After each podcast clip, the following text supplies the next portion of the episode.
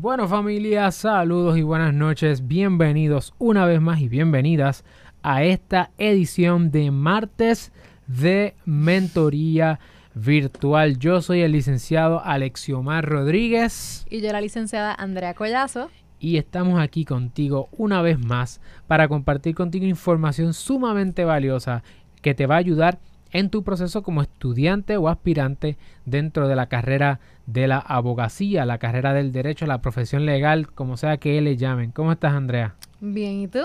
Bien, gracias a Dios. Estamos aquí trabajando, metiendo mano y conectándonos contigo una vez más. Sabes que todos los martes a las 7 de la noche nos conectamos, la licenciada Collazo y yo, para hablar contigo y compartir lo que es martes de mentoría virtual, consejos para estudiantes de derecho y aspirantes de la profesión. Hoy vamos a estar hablando de un tema sumamente práctico.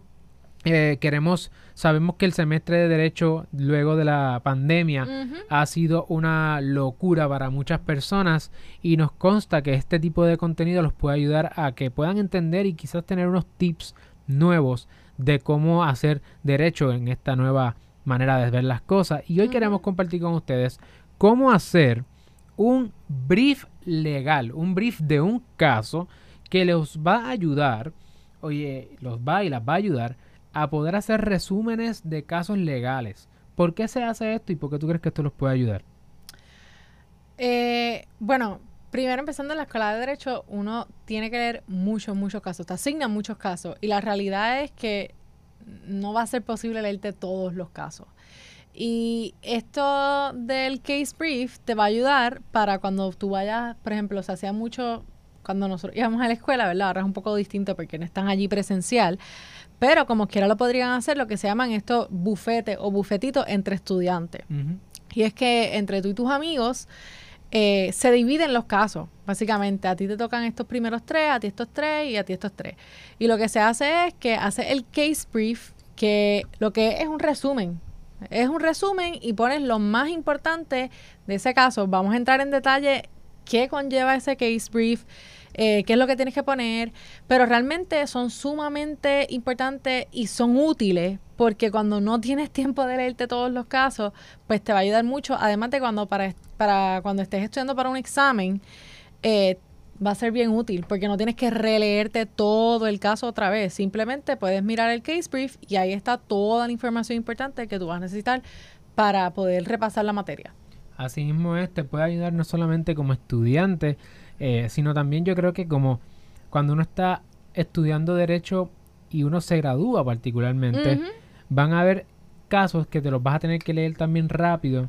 Y estas son esas cosas que hacen que cuando la gente piensa que los abogados leen casos rápido es porque han hecho tanto case brief que llega el momento que saben qué están buscando. Y eso es lo que queremos compartir contigo hoy.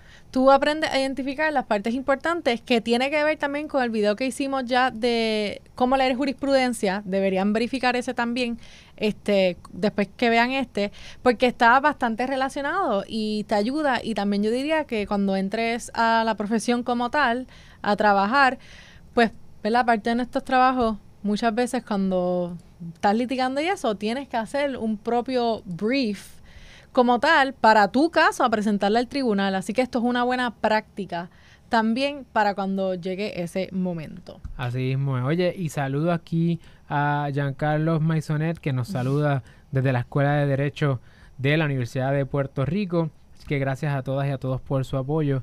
Eh, a este contenido. Hoy vamos a estar regalándoles eh, algo, ¿verdad? Al final de este episodio vamos a estar regalando un infographic que los va a ayudar a poder tener esto también a la mano cuando estén leyendo sus primeros casos. Así que lo vamos a enseñar ahorita y lo vamos a, y le vamos a decir cómo bajarlo también al final de este capítulo. Siempre como estamos haciendo todas estas cosas son gratis, pues por nuestro compromiso contigo de que tú puedas meter mano. Así que vamos a comenzar sin más preámbulos. Son cinco cosas que vamos a compartir contigo hoy. Vamos a cómo hacer un case brief o hacer un resumen de un caso. Número uno, identifica las figuras jurídicas. Y yo sé que tú tienes algo que comentar respecto a por qué empezamos aquí y no por otro lado. eh, pues realmente esto me trae a la clase de investigación jurídica, que esto es ¿verdad? de las primeras cosas que uno hace y de lo que te enseñan. Eh, y van a ver que tiene el de nosotros tiene un orden tanto distinto al que tienen en el salón o que lo que le enseñan en la escuela y es porque estamos tratando de buscarlo de la manera más práctica, realmente. Así que nosotros pusimos primero la figura jurídica. ¿Y qué significa lo de la figura jurídica? Bueno, primero, lo primero que tienes que hacer es identificar la materia de derecho de que estamos hablando. ¿Por qué? Esto se va a dar en una situación del día a día, va a ser tu profesor de obligaciones y contrato, por ejemplo, te dice, ah, necesito que te leas estos 10 casos. Y tú te los estás dividiendo con tus compañeros. Ahora, tú durante la carrera del derecho vas a hacer muchísimos case briefs y una mejor manera de organizarlos, yo diría, es dividiéndolos por materia. Por materia y después figura jurídica. Así que es importante que cuando vayas a hacer ese case brief pongas arriba obligaciones y contrato, o si es de derecho de familia, derecho de familia, constitucional, lo que sea, escríbelo, porque eso después te va a ayudar para organizarte. Y una vez que tú sabes que está eh, dentro de esa materia de obligaciones y contratos, pues la figura jurídica qué sé yo, excepto una de empleo y contrato, whatever. Fue la primera vez es que como una, y me acordé de esa. Eso sonó como una receta ahí media eh, extraña. Promesa bilateral, compraventas, lo que fuera. Contratos especiales, qué sé yo, contratos de arrendamiento. Pone específicamente esa figura jurídica que se va a estar discutiendo en el caso. Eh, y eso básicamente yo creo que es el first hinter de lo que tú vas a estar buscando cuando empieces a leer ese caso. Asimismo, este va a permitir como yo lo veo es que te da un contexto, un marco de referencia y tú vas a decir, ok, ¿de qué trata este caso? Trata de este tema. Así que cuando yo vaya a ir a lo demás del contrato, tengo un contexto y puedo ser mucho más rápido y más eficiente. Además que cuando te pregunten eh, un profesor o algún abogado o algún compañero, te pregunte directamente de qué trata este caso, tú sabes, obviamente no le contestes de obligación y contrato si estás cogiendo obligaciones y contrato con el profesor Nieto. O sea, es importante que sepas que contestes dentro de algo, la figura tal, y, hablar de esos elementos. Entonces, el segundo paso, ¿cuál sería? Antes de eso, añadir, que se me acaba de venir a la mente, eh, cuando estás en la práctica, va a pasar muchas veces que dices, ah, tengo un caso de, esta figura en particular. ¿Qué casos discuten eso o cuál es el leading case? Estos case briefs si tú los guardas, que a veces pasa, ¿verdad? Uno dice, ah, este caso me acuerdo, y es porque hiciste ese case brief y arribita tú tienes de qué trata. Así que también te va a ayudar para el futuro para tú poder hacer referencia o buscar casos que tengan que ver con ese tema. Eh, el segundo paso, como tú bien dijiste, y disculpa que te interrumpí, es la controversia. Usted es la jefa. todo el mundo lo sabe. No, una vez este, tengas el contexto jurídico, es importante identificar la controversia o las controversias de este caso que pueden ser tanto de hecho como de derecho.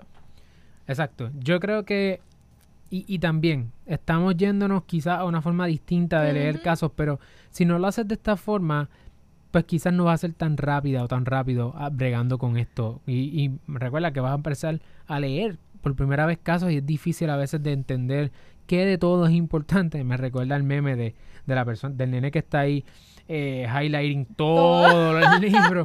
O sea, eso te va a pasar y, y queremos te compras una brocha. Te compras una brochilla. Queremos evitarte eso y la forma en que tú lo puedes evitar es, ok, ¿cuál es la pregunta o cuál es la controversia que tenemos que atender en este caso específico?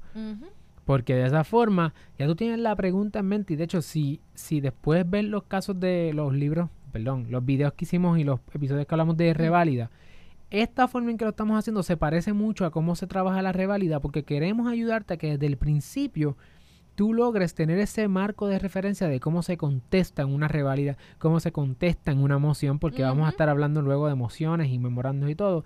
Así que este es más o menos el framework.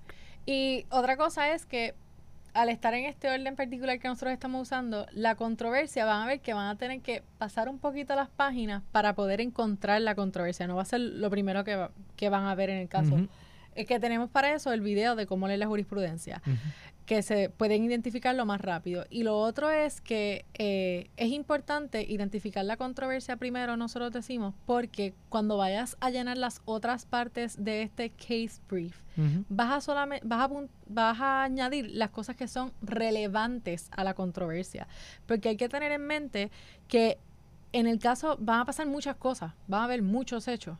Ahora, solo hay, hay, hay, hechos en particular que son específicos a esa controversia y tú haberle identificado de antes permite que tú no tengas que necesariamente perder tiempo después cuando estás leyendo, escribiendo, ah, este hecho y esto y esto y esto y esto, porque si no, no es relevante la controversia, no tienes por qué apuntarlo, no tienes por qué acordarte y ocupar ese espacio mental.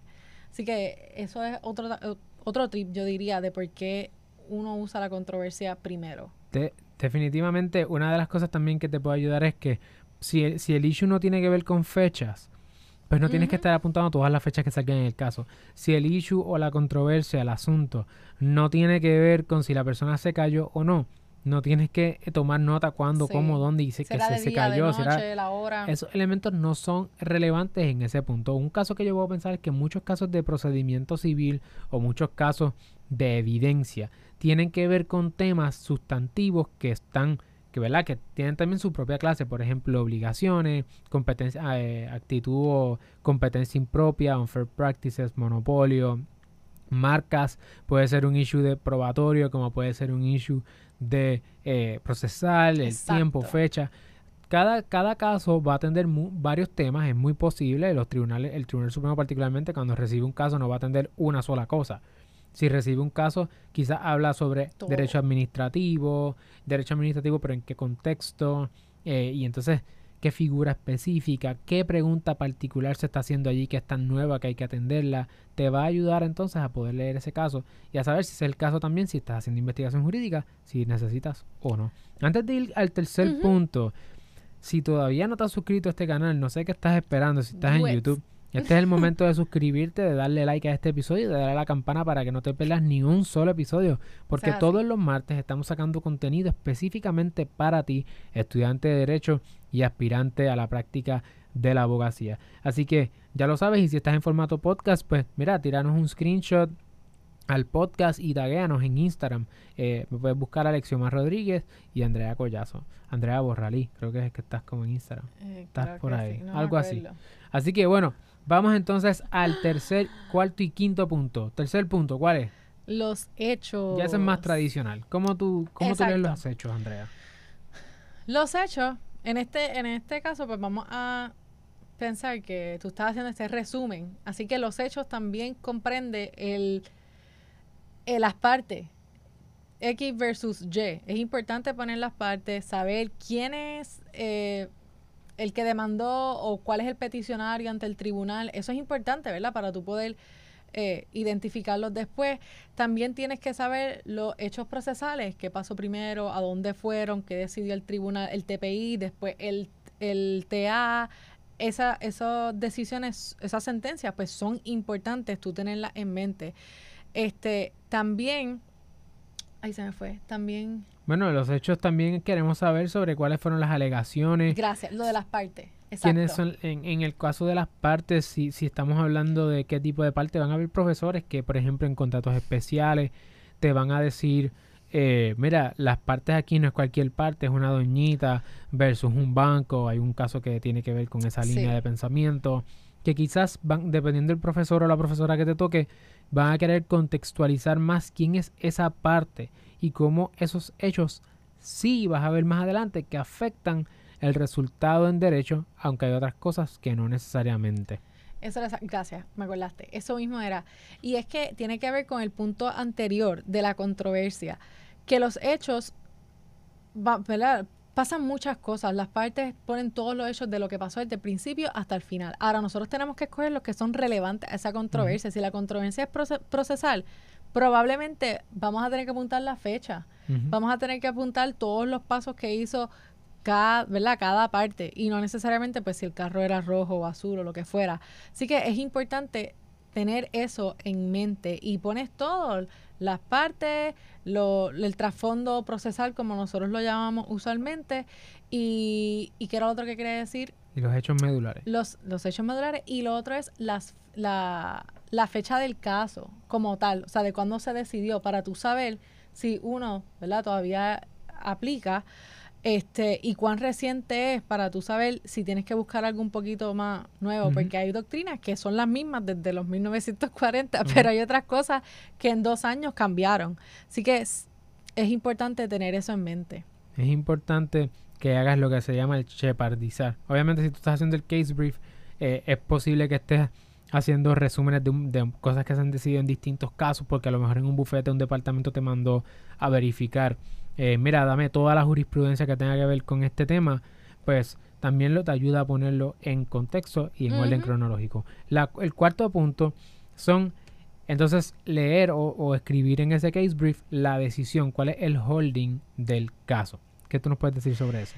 Eh, el holding es sumamente importante porque esto es lo que tú citas del, del, tribunal. El tribunal decidió tal cosa. Y en cuanto al holding, pues tienes que buscar el main issue, porque ¿verdad? pueden haber varias cosas o varios eh, asuntos, controversias que se hayan decidido, pero tenemos que ver cuál es la importante, porque en un mismo caso, como tú dijiste, podemos, podemos tener obligaciones y contratos, podemos tener procesal civil, varias cosas, así que dependiendo del tema, de la clase que tú te asignaron en este caso, pues es la decisión que tú tienes que, que apuntar. Y lo otro es que la decisión también apuntar si fue confirmamos, revocamos o lo enviamos para atrás para que lo hagan con estas instrucciones o lo modificamos. Esas cosas son importantes. Al igual que si hay opiniones disidentes, hay profesores que le encantan que tú leas las opiniones disidentes. Y eso lo van a ver. Porque puede ser muy probable que si el caso pues, era viejito, la decisión disidente después se convirtió en la decisión este el holding. En el, holding, en el holding nuevo después, en otros casos más, más recientes que te vas a ver después. Así que es importante eh, esas cosas tenerlas en mente para saber si, si es relevante apuntar, ah, se decidió esto, confirmaron, no confirmaron, revocaron, a qué tribunal revocaron. Y por eso en la anterior también en los hechos es importante saber el proceso de TPI, TA y qué decidió cada uno. Y a veces tu case brief no necesariamente es del, del Supremo, ¿verdad? Puede ser del TA, así que apunta de dónde también, en qué tribunales que estamos bregando esta decisión. Esas decisiones te van a ayudar también a tu poder en ocasiones cuando uno está escribiendo y más adelante vamos a, entrar en detalle con algunos documentos, mociones de sentencia sumaria, de desestimación, etcétera. Y dependiendo del tipo de estilo que tenga el abogado o la abogada con quien tú trabajes, o si eres un clerk en el tribunal, en algún tribunal, te van a pedir que si son bien concisos o, es una doctrina que se ha resuelto en muchas ocasiones, que tú pongas, por ejemplo, en este caso procede tal cosa, o se sabe que en Puerto Rico la doctrina es tal, tú pones el caso, lo citas y pones un parenthetical, que es, en paréntesis pone, resolviendo tal cosa. Tar, ¿qué? resolviendo tal cosa. Sí, ya está. Resolviendo tal cosa eh, revocando tal decisión, que ese es, ¿verdad? El, el, mega resumen. Esas decisiones son importantes, pero en muchas ocasiones vas a tener que entrar al meollo de la situación realmente, que es donde tú aprendes derecho. Y es importante lo siguiente, familia. La decisión para propósitos de la escuela, para propósitos de la reválida, pues las conclusiones no valen un punto. El último punto es el más importante y es el que vamos a entrar ahora. So, hasta aquí hemos, hemos hablado sobre la figura jurídica. Identifica cuál es el contexto jurídico en el cual te encuentras, la materia y qué figura específica es que se va a hacer el análisis aquí. Si es la figura que tú estás buscando o no. Número dos, la controversia. ¿Cuál es el problema aquí o el asunto que se tiene que resolver?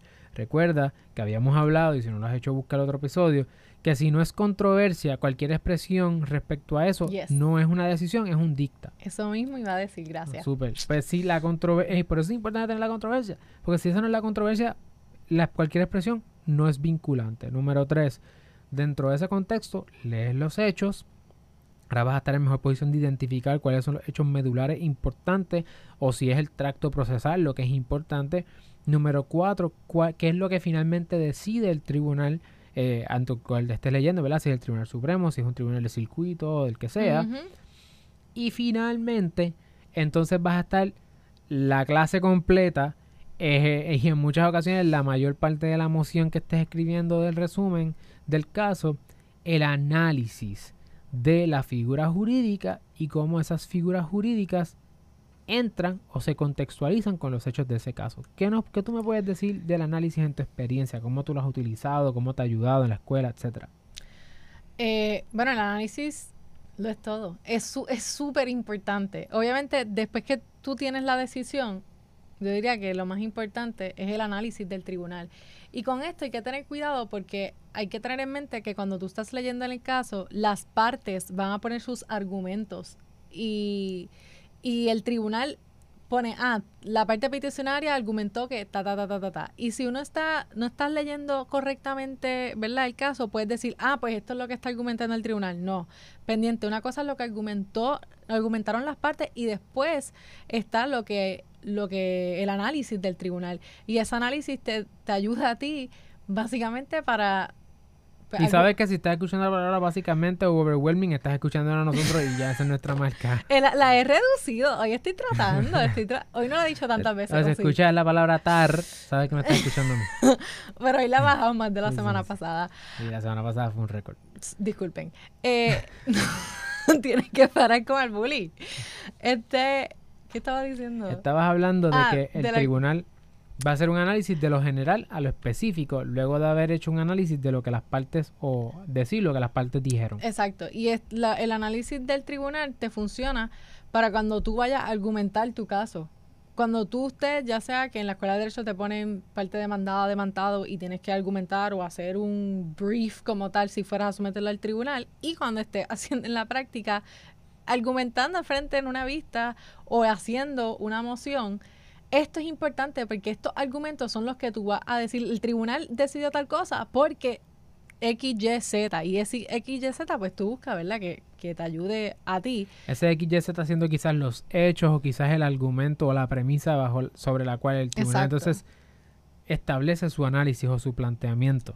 Recuerda que el tribunal va a adoptar, o si no, no recuerdas, es importante que sepas que el tribunal va a adoptar una de las dos de, las dos posturas del demandante o del demandado y en muchas ocasiones puede que diga, ok, esto sí es cierto de parte de esta parte, esto también, y puede llegar a su propio análisis.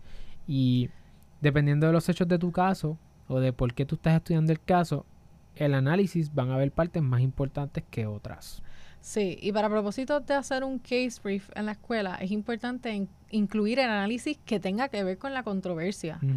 Porque el tribunal muchas veces pasa. Vamos a hablar de un detalle bien específico del capítulo 3 de la LPAU. Y se van y vamos a explicar. explicar. explicar. Ay, mi madre. Expliquile el. Babe, eh, vas a explicar este, desde, el, desde el principio. La ah, cámara hasta se, como que la cámara hasta que se fue y todo. Eso como que, ¿qué es esto? Expliqué. El tribunal va a explicar. El tribunal va a explicar y va a empezar desde el principio. Va a decir, la agencia, las agencias salen de tal poder. A las agencias se, le, se les delega este poder, son creadas por la ley orgánica y va todo eso. Y tú no tienes que incluir todo eso en tu case brief. Es totalmente innecesario. Es importante que recuerdes que en tu case brief tú vas a apuntar lo que es relevante a la controversia o a esa figura jurídica que es lo que se está discutiendo, la materia. Así que, y lo otro, pues lo del dicta, también no lo incluyes en tu case brief porque no es vinculante. No podemos usar eso. Hay que stick a la decisión del tribunal. Así mismo es. Así que si tú quieres también tener acceso a esta guía básica sencilla de cómo obtener las cinco partes más importantes de un case brief, puedes entrar a la descripción de este video y allí te dejo un enlace que tiene el básicamente esta cuestión aquí. Un show, un show. Tiene un... ¿Qué cosa? ¿Que lo enseño? No, un show. Sí, rapidito, como ah, siempre hace. ¡Ah! Esta cámara está fea. Ahora. Ahora sí. Este, tenemos este case brief eh, con... ¿Qué pasa con es un infographic que les va a ayudar a poder, eh, ¿verdad? Saber cómo tenerlo a la mano cuando estén estudiando los casos. Y si tienes un bufetito en la escuela de derecho, pues se los reparten para que todos sepan tener quizás por lo menos un, un 1, 2, 3, 4, 5 de qué es lo que necesitan y que sea uniforme para asegurarse de que cuando se estén compartiendo esos casos y esos resúmenes, pues oye, que tengas la, información importante y no te pase como ha pasado, que te pones a compartirte los casos y hay resúmenes que no funcionan, no sirven, porque se fueron por la tangente. Sí, esto es una buena guía para que sean uniformes y todo el mundo tenga la información que es relevante, que es importante, porque un brief mal hecho no te ayuda en nada, mi amigo. Es una pérdida de tiempo. Así mismo es. Así que No olvides que estamos aquí todos los martes a las 7 de la noche en vivo. Y obviamente si nos estás escuchando en formato podcast, nos estás escuchando el miércoles, que es cuando lo subimos. Pero tenemos también disponible en YouTube la guía que la pueden bajar eh, completamente gratis, como todo lo que estamos haciendo para los estudiantes de Derecho. Así que si te pareció que este video añade valor a tu vida, no olvides suscribirte, darle like a este botón, adiós, a este video, suscribirte al canal eh, y darle la campana para que no te pierdas ni un solo episodio. Y también asegúrate de compartirlo con una persona más para que ella aprenda lo que tú aprendiste hoy. Así que nos vemos el martes que viene a la misma hora en el mismo lugar. Martes de Mentoría Virtual. Nos vemos. Bye.